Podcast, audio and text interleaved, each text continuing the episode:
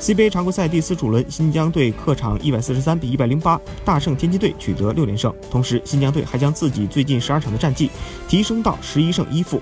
在赛季收官阶段，新疆队也终于找回了自己的状态，为季后赛做着最好的准备。